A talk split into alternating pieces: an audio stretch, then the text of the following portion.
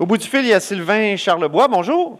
Bonjour. Vous êtes professeur à la faculté en management et en agriculture de l'Université d'Alhousie, donc euh, à Halifax.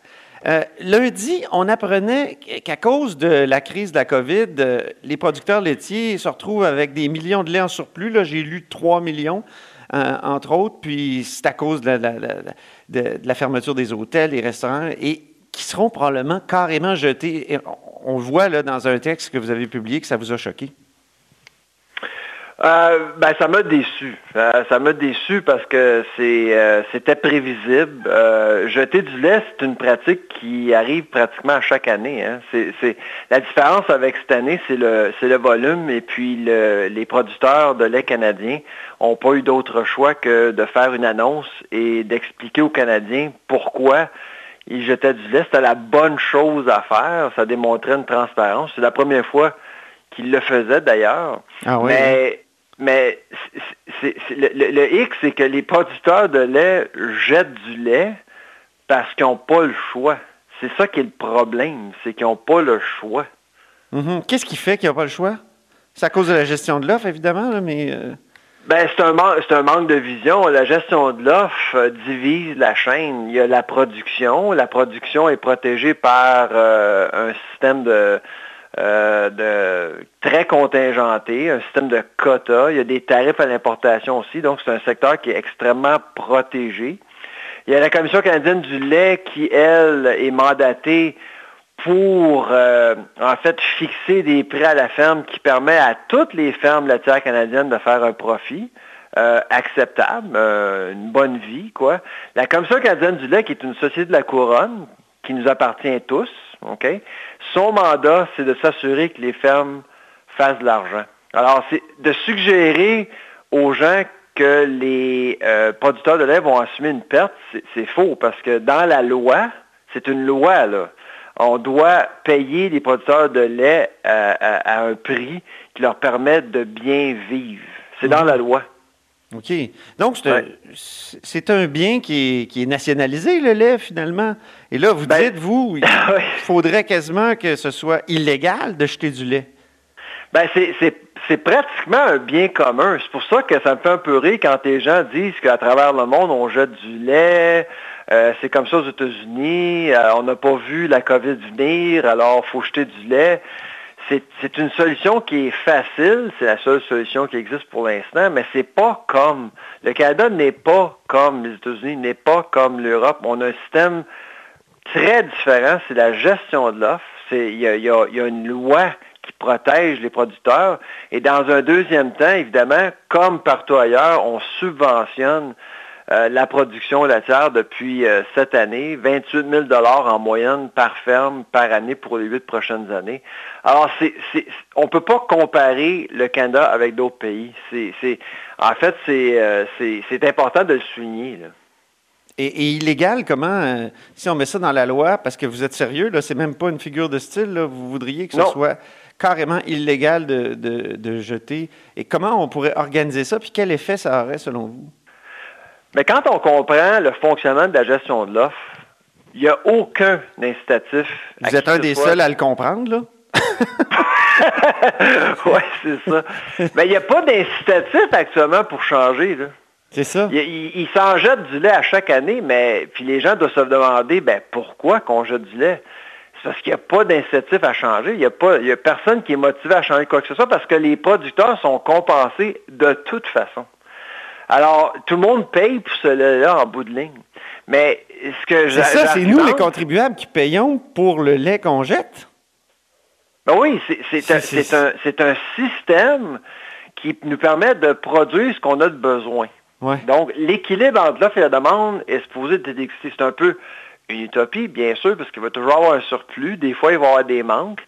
Mais en gros, l'objectif premier, c'est de produire ce qu'on a de besoin au Canada. Mais il n'y a pas actuellement un incitatif pour changer le système parce que tout le monde est payé de la même façon. Puis les producteurs de lait, ils se disent, mais pourquoi changer? Parce que ça fonctionne bien pour nous. c'est pour ça que le discours de changer, de changer la gestion de l'offre, une gestion d'offre 2.0, euh, les rend mal à l'aise parce qu'ils ne voient pas le problème. Mm-hmm. Donc, jeter du lait pour eux, c'est certain que la plupart des producteurs de lait se sentent mal à l'aise de Oui, le il y en a qui dorment parce que pas, là. On dit qu'il y en a qui ça. font de l'insomnie. Ouais. Ah, puis je le crois, je le crois, c'est sûr, c'est leur fierté. On a de très bons producteurs de lait au Canada, parmi les meilleurs au monde, à mon avis, parce qu'on a un système qui est robuste.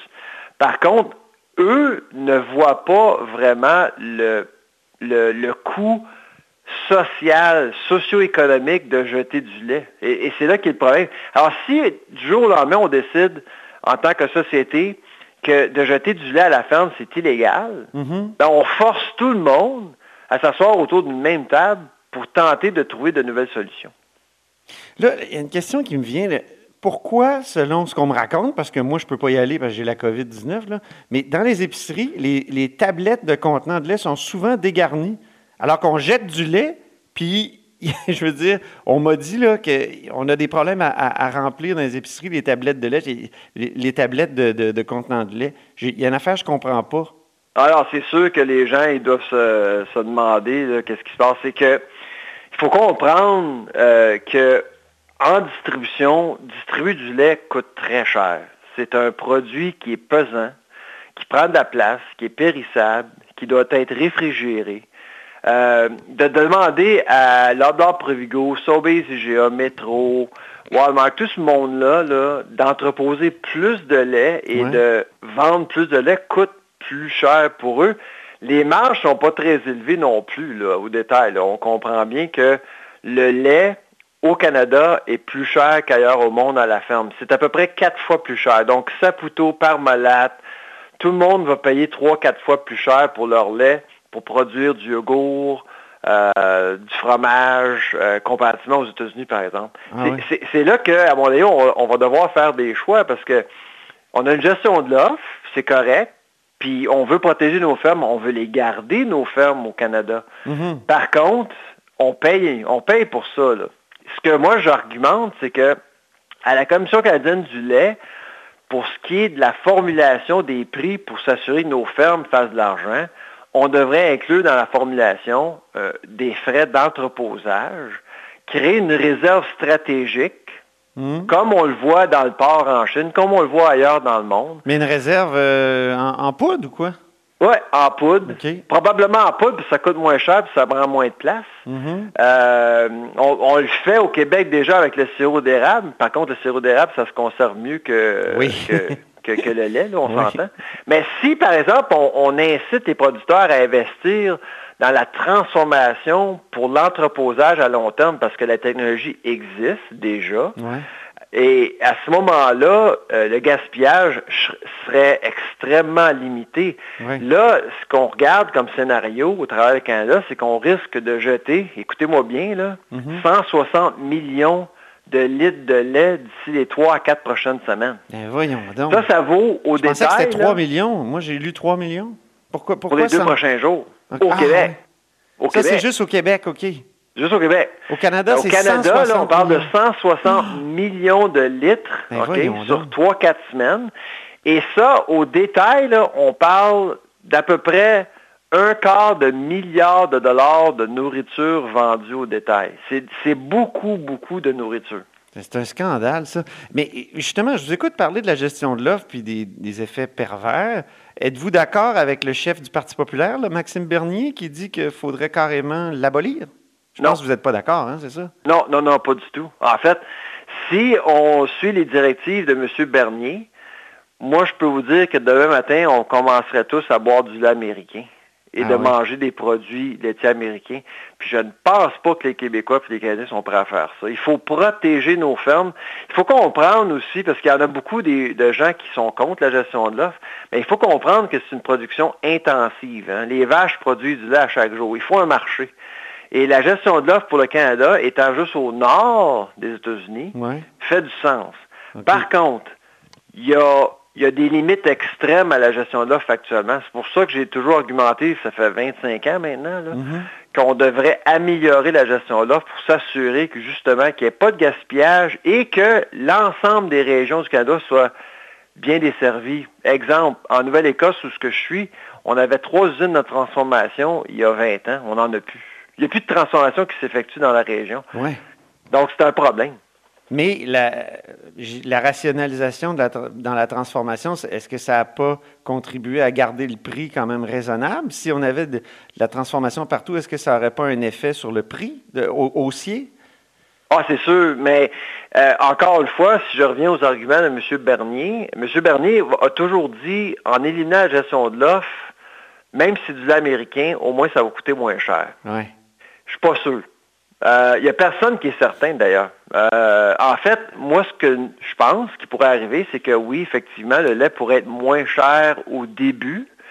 Mais par après, si par exemple le lait vient des États-Unis, en raison des coûts de distribution, parce qu'il faut comprendre que le Canada, c'est un pays qui est assez grand, là, 37 millions de personnes, ça coûte cher. là. C'est du, du volume, ah c'est du liquide, ça coûte cher.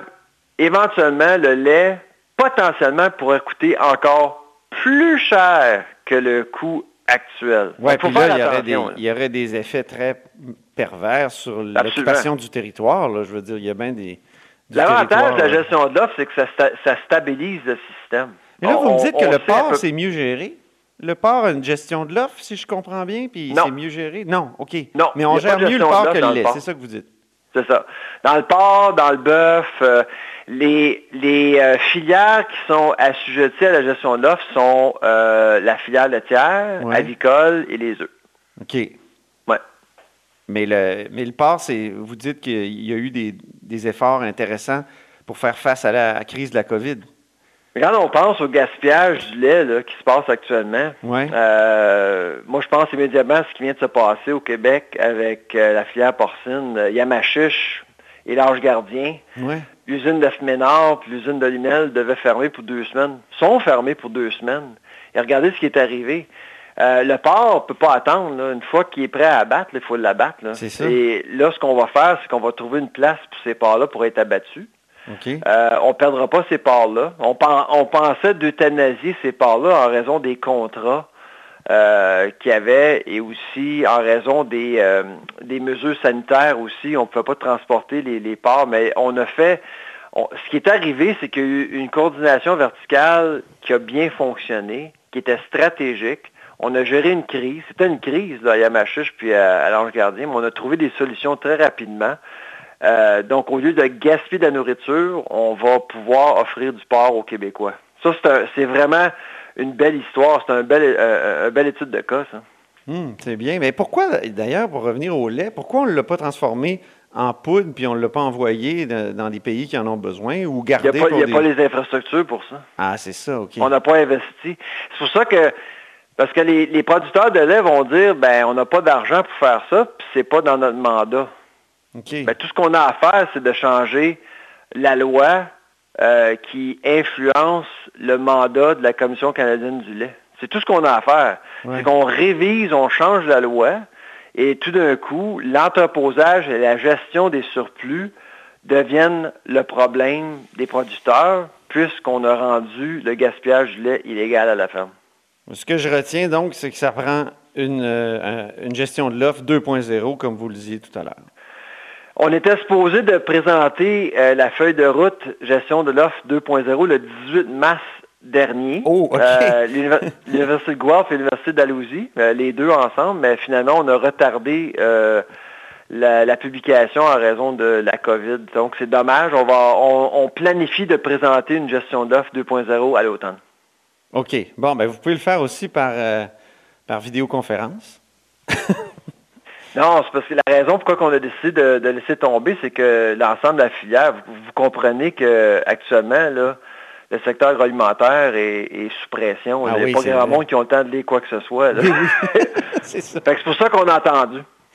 Merci en plus beaucoup. Du fait que les médias sont très, très, très occupés. Oui, oui, mais, mais c'est intéressant, puis c'est lié, c'est lié à la crise. Je veux dire, si on jette des millions de litres de lait, c'est ben moi, je trouve, euh, je trouve ça, euh, c'est un système qui est extrêmement complexe. Alors, je peux comprendre euh, si les médias n'ont pas le temps de comprendre l'enjeu, comprendre, c'est une crise qu'on vit. Là, mais je sais que j'ai reçu jusqu'à maintenant, écoutez bien, au-delà de 300 lettres, messages, courriels de, de, Canadiens qui sont outrés de ce qui se passe. Ah oui, Ils ne hein? comprennent pas Ils ne comprennent pas pourquoi qu'on est en train de jeter euh, pour 250 millions de dollars de produits alimentaires dans les égouts pendant que 2,5 millions de personnes ont perdu leur job.